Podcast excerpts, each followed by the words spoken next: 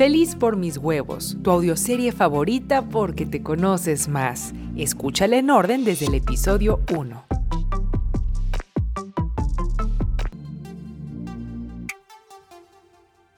Pasaron dos días y la tromba no paraba.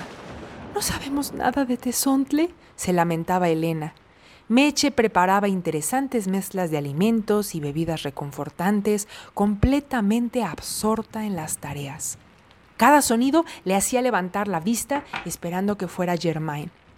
Así noté que su meta-framework no consiste en ignorar su realidad, sino el no permitir que aquella determine cómo se siente.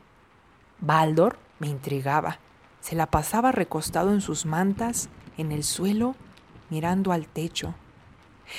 ¿Estás contando las gotas que caen? Me acerqué tratando de hacerle plática, pues era el único personaje al que no he maltratado lo suficiente en esta historia. No las cuento, las noto.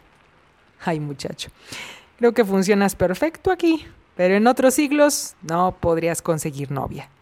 Seguí bebiendo, pues no había más por hacer. ¿O sí? ¿Jugamos? Elena rodó los ojos. Meche negó con gentileza. Por cierto, ¿no te dije, hada sepulturera, lo orgullosa que estoy de que hiciste eso por Tezontle? No sabía a qué se refería.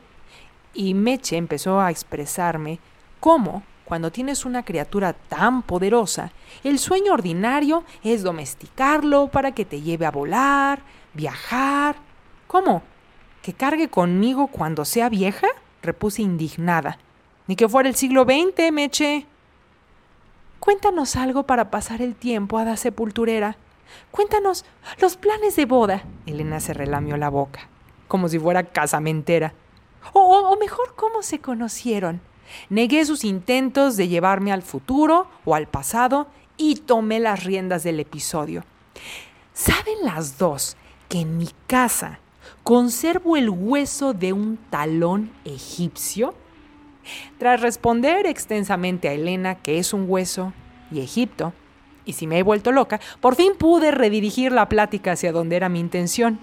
Me intriga, chicas, saber sobre la esclava egipcia y qué la llevó a cortarse ella misma el talón en lugar de ser herida por alguien como yo creí.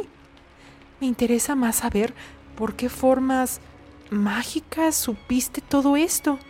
En lugar de hablarle a Elena sobre antropología forense y el doctor, me quise divertir un poco a su costa.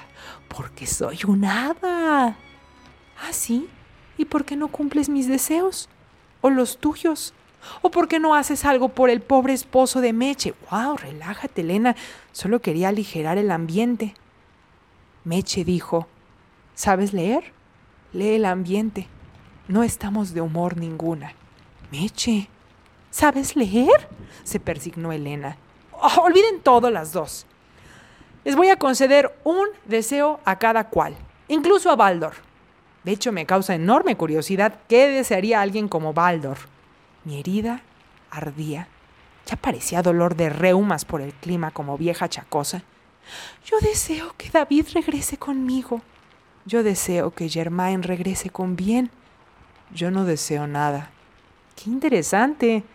Pueden pedir lo que sea en este mundo y quieren que su amado sea como ustedes prefieren. Hay una palabra para ello, pero no la entenderían. ¡Dila! Controlitis. No me entendieron. Quizá nuestro deseo es muy común, mío no, pero algo me dice que no eres la persona indicada para concederlo. ¿Me sabes algo, Elena, o me hablas al tanteo? Podía imaginar a la fuente riéndose de mí por lo que me echaban en cara. No porque alguna vez la fuente se hubiera reído de mí. De hecho, no la conozco en persona. Solo la escucho. A veces. En mi cabeza. En circunstancias que todavía no identifico. Lo digo porque te comprometiste con la familia más temida de la ciudad, con un tipo con el que dijiste no la habías pasado bien. Miré a Baldor nerviosa. Shh, tan bien, dije tan bien. ¿Y por qué? ¿Por vivir cómoda? No vengas a criticar nuestros sueños entonces. Elena la buena Estaba mostrando sus verdaderos colores. Ya parecía reality. En cuanto acabe esta tormenta, iré directito a Bruno y le diré que se cancela la boda. No ataré mi vida a nada o a nadie. No trates de demostrarnos que no sueñas con compartir tu vida con alguien, hada sepulturera. ¿Para qué lo haría? ¿Para estar con el alma en un hilo porque aún no llega? ¿O porque se fue sin explicación? ¿O porque me deja en visto cuando claramente dice en línea? Quizá la esclava que cortó su talón lo cortó por querer compartir su vida con alguien. ¿Por qué dices eso, Baldor? Ustedes son tres y parece que quieren lo mismo. ¿Por qué sería diferente una esclava egipcia? ¡Ey! ey yo no quiero lo mismo. Ellas. ¿No quieres a Bruno? Quieren. Ya no sé. Quedamos calladas, sumergidas en nuestra charla interna. Ay, cómo extrañaba hablarme en voz alta. En lugar de escuchar a estas cacatúas con sus frameworks, necesitaba escucharme a mí para saber si quiero o no casarme con Bruno. Después de todo, ¿qué es el amor? Voy a preparar más té, dijo nuestra bruja de cabecera. Tomó mi pregunta Elena. Te diré lo que es si el niño se va. Yo vivo aquí. Como sea. Ya sé qué vas a decir. No, yo sé qué vas a decir. Mariposas en la cintura, en el vientre, los muslos que se estremecen, el pulso acelerado, la respiración agitada, escenarios imaginados o memorias de sus manos acariciando, deshaciéndose de tu ropa, agua, calor, manando de ti, el agua de la vida, murmuró Meche.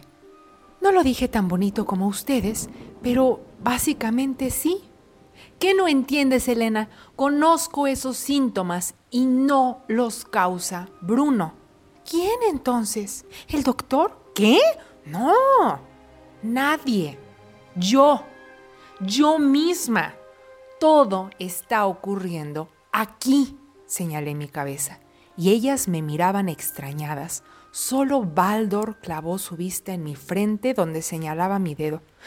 Caray, este chico es muy extraño.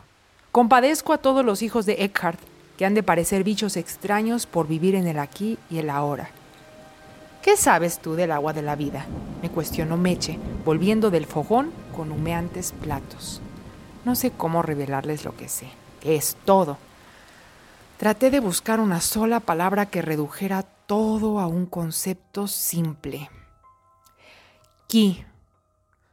Conectar con la fuente de nuestro deseo y vitalidad, el agua de la vida. Mm, ver a Dios en el otro, sonreía Meche con amor.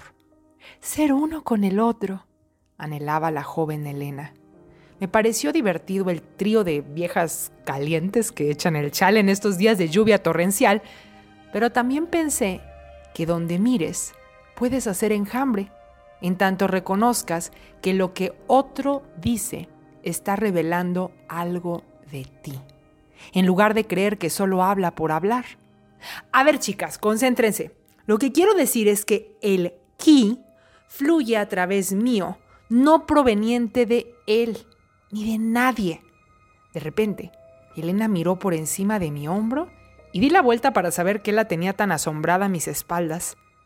Era Baldor.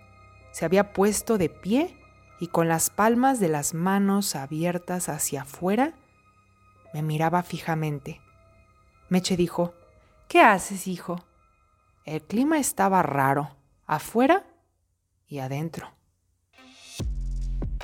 Si así como el hada sepulturera, tú también dudas sobre tu concepto y resultados en el amor, compra el papiro de este episodio dando clic al enlace de la descripción desde tu celular.